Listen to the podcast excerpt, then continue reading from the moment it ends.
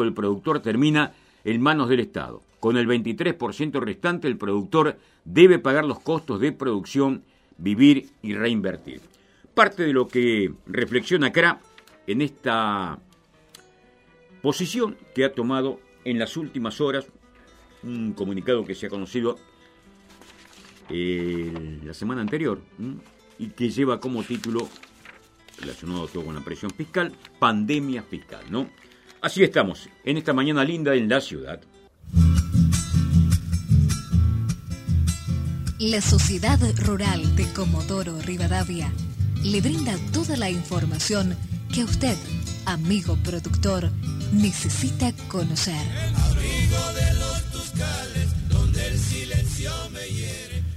Estamos en la radio nuestra L4 en el programa de la Rural.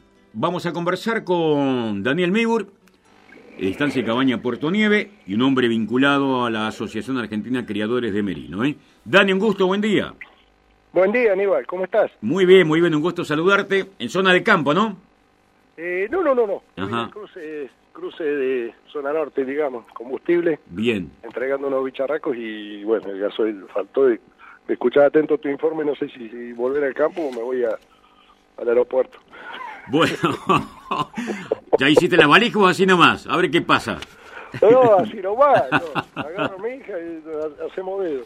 Qué bárbaro. Bueno, ahí está la posición de Crack, que es un tema constante, ¿no? Atraviesa exactamente lo que aquí se dice, la presión fiscal atraviesa absolutamente todos los productores, sean del norte de, o del sur del país. Es una locura. Sí, bueno, agarras un diario de la década del 80 es lo mismo. Ajá. es, increíble. Se repite en un país organizado tenés que ir atrás del productor, digo yo, ¿no? Si no llueve seis meses tenés que estar atento, como gobierno, nada más. Lo digo, lo digo nada más. ¿eh? Pero esta es una realidad que lamentablemente nos golpea año tras año, ¿eh? Y a todo el mundo, ¿eh? Exactamente. 90, sí, 90 pesos. Bueno, Dani. Bueno, listo. Contanos un poquito de las cosas gratas que viviste en Sarmiento el pasado fin de semana. Estuviste allí también jurando el ingreso de carneros y también una muy linda exposición y con un muy, muy buen resultado en materia de ventas. Eh, la verdad que sí, en serio, ¿eh? Si hay que tirar flores, hay que tirarlas en serio, porque, eh, bueno, arrancamos que el jurado Nicolás Mibur, yo fui por la Nicolás Mibur, que hay que agradecerle el nombre de Merino, hizo 90 kilómetros con unas piedras para, él vive en el campo. Ajá. Yo hice el secretario y me tocó al estar de vicepresidente y bueno, el presidente por razones obvias no, no, está pudiendo viajar, así que bueno, hay que, hay que estar ahí en el oficio. Nicolás, tremendo el laburo y agradecido. Eh, llegamos, sí, nos recibió el señor Strauss con Aladino Jara, eh, Rojas, el señor Rojas, una organización espectacular, muchos carneros, 70, 70 y pico. Eh, mm, después, bueno, la, la, organización, lo único que le faltó que, por razones obvias no se hizo, el superasado de Sarmiento. Correcto. Eh, así que bueno, desembarcamos, la, señora Nora Baltusca organizando todos los corrales, las finuras que INTA hizo de los carneros, todo, pero perfecto. ¿eh? Y mm, bueno, y fue Charlie Bain, floradora, aburrido ya de, de felicitarlo este año. ¿Cuántas cucardas que viene cosechando ese muchacho, eh?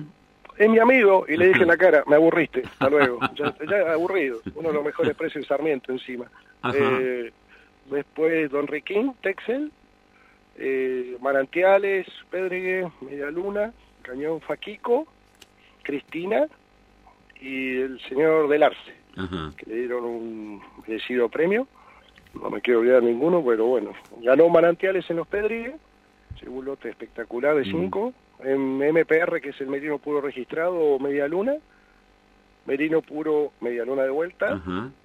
Acá para un segundo, porque en carneros generales a campo, un Paul Merino ganó el amigo Carlitos Gómez, Cañón Faquico. Uh, Faquico, Río Mayo, sí, sí. Todo el mundo contento y felicitándolo y saludándolo. Lo extrañamos en Comodoro. Eh, después en Astados Cristina, hermana Cuña estaba ahí, del Arce en otra categoría, y en Corredor, bueno, ganó Charlie Bay. Eh, otra vez ganó Charlie Bay. Qué trabajo que está haciendo, ¿no? Porque este me parece que es de tiempo, ¿no? No es de un año para otro, sino invertir mucho, observar, estudiar, analizar y e ir mejorando. Yo lo conozco chiquito, Charlie, ¿eh? chiquito, chiquito. Ajá. Eh, iba a la escuela y me sentía identificado porque íbamos, yo cuando fui a la escuela creo que medio desaparecí, no sé, no sé qué edad tenía yo. Caballos, ovejas y chau de escuela. No está bien lo que digo, pero bueno, mi Charlie medio parecido, pero lo que tiene eh, va despacio, va y va y va. Tiene una línea en la cabeza y no se la sacó. En las dos razas, el claro. y el Merino. Claro, viene a ganar en Río Gallego, ¿no? ¿Qué escenario para ganar en Corrivel?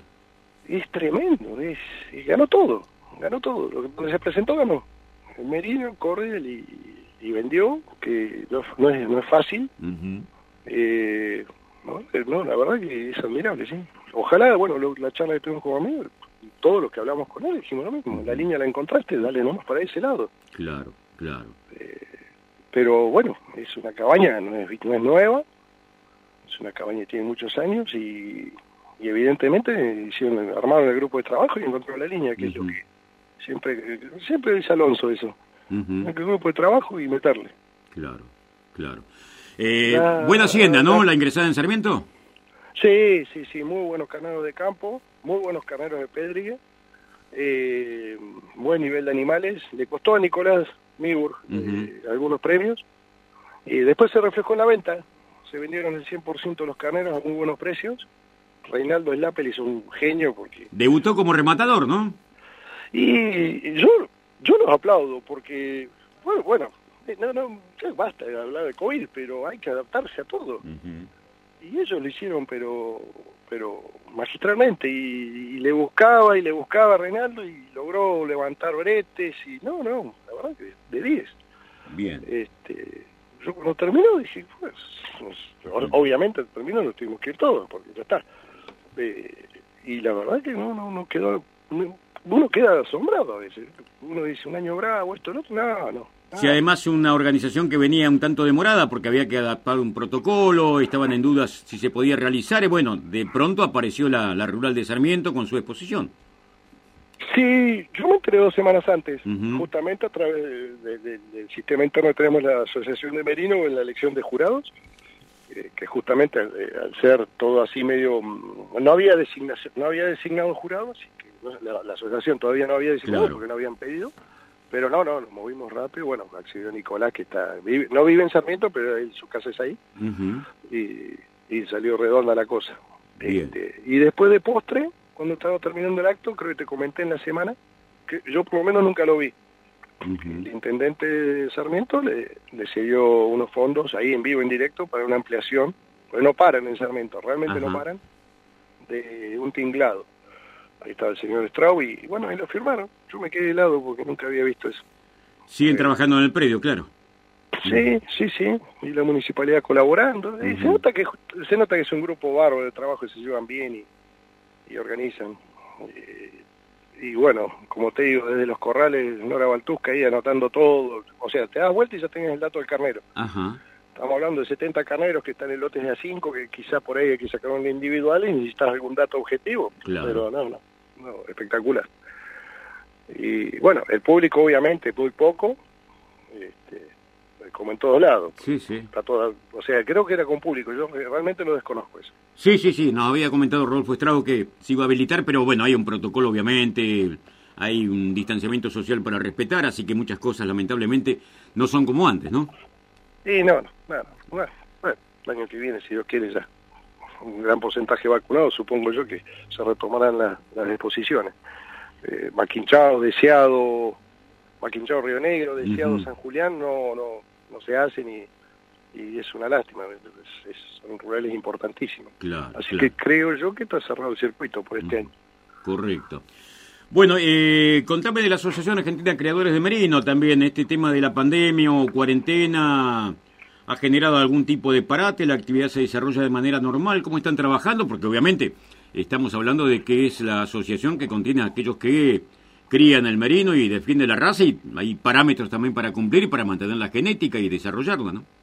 Sí, tal cual. Eh, nosotros en, ningún momento paramos todo todo muy telefónico quizás, presencial, nos repartimos mucho la, presencia y, charlar y levantar ideas o acomodar ideas. La línea que Diego Perazo, que es el presidente actual, nos bajó. Eh, estar muy cerca del pequeño y mediano productor todo el tiempo, eh, por un tema de, acercamiento a la raza, de, conocimiento actual de la raza, que ya no es de hoy, hace varios años, productor de lana y de carne ambiguamente. Eh, así que mucha comunicación, nos repartimos, en Gallegos estuvo colaborando pero, eh, Otamendi, Alonso, Tito Eiling, en Comodoro estábamos todos, es que el Ronnie McDonald, en Sarmiento, bueno, me tocó a mí, estaba Rubén Alonso también, y, entre Leo, bueno, éramos también varios, así que nos fuimos repartiendo. La actividad a campo, el merino por registrado, los inspectores siguen trabajando con los permisos, a donde, ahora, ahora ya no tanto, pero a Santa Cruz hicimos permiso el otro día para ir al control de esquila, con Jorge Scott, que también Jorge colabora con la Asociación de Merinos desinteresadamente. Eh, pero bueno, como actividad, digamos, principal, que sería un curso de capacitación, y eso no, eso está, eso está trabado por ahora. Eh, sí hay un proyecto que es charlas zonales, casi todo el país está cubierto, para informar de la raza en lugares donde la conocen, a veces la cruzan, la usan para cruzar y en otras ocasiones el, mismo acercamiento de vecinos a un establecimiento tipo ¿no? de alguna zona eh, para estar en contacto. Y bueno, el tema es actualizarse todo el tiempo. Bien. Claro, en países vecinos, por ejemplo, la raza también se está posicionando. Bueno, de hecho, un carnerito de Río Pico fue para Uruguay. Brasil también tiene su desarrollo merinista. ¿Mantienen contacto con esas asociaciones si es que existen, no? Sí, sí, sí, hay contacto fluido. Eh, quizás quizás la genética nuestra la conocen eh, en todos los países limítrofes. Lo de Río Pico, eh, o sea, fue grandioso, vamos a aclarar las cosas, grandioso, pero tampoco fue una sorpresa, en eh, una cosa de locos. Eh, y así podés nombrar casos que hubo y hay, va a haber, interés y contacto. quizás falta lubricar, por decir de alguna manera, poder exportar, directo. Correcto. Un ingreso de divisa lindo sería para el país. Hay muchos SEM, hay muchos carneros que quisieran, yo estoy seguro, ¿eh? Pero hay trabas burocráticas, ¿no? Que tienen que ver con, con políticas de Estado, ahí donde tenía que estar el gobierno ayudando. Y sí, cuando se destraba de nuestro lado, lo traban del otro. Eh, ojo, eh, también yo, esto ya es personal lo que te digo. Yo creo que entra un carnero a, argentino, al limítrofe y, rompe el mercado. Ajá. Genéticamente Argentina en Merino, de punta a punta, es, superior a Sudamérica. Bien. Eh, lo demostraron los australianos cuando vinieron con los uruguayos al mundial, el último mundial de, el último mundial de Congreso Mundial de Merino en Uruguay. Terminó la gira en Patagonia y la presidenta de la asociación de ellos dijo que realmente estaba asombrada, pero no, no, no mintió, estábamos todos. Eh, hemos logrado cosas en campos que realmente no, para ellos son inviables directamente. Y, pero no es de ahora, esta historia tiene 100 años. Correcto. Eh, pero bueno, la genética hoy en día, bueno, hablábamos de Charlie Bay, presentó hace unos días en Comoro un borrego de 140 kilos, 19 micrones. Julián Gonzalo presenta con los hijos un carnero, 140 kilos, 16 micrones. Claro. no, sé qué más quieren, realmente no sé. Si vos viste cuando alguien te pregunta qué más querés, ¿y qué más podés querer?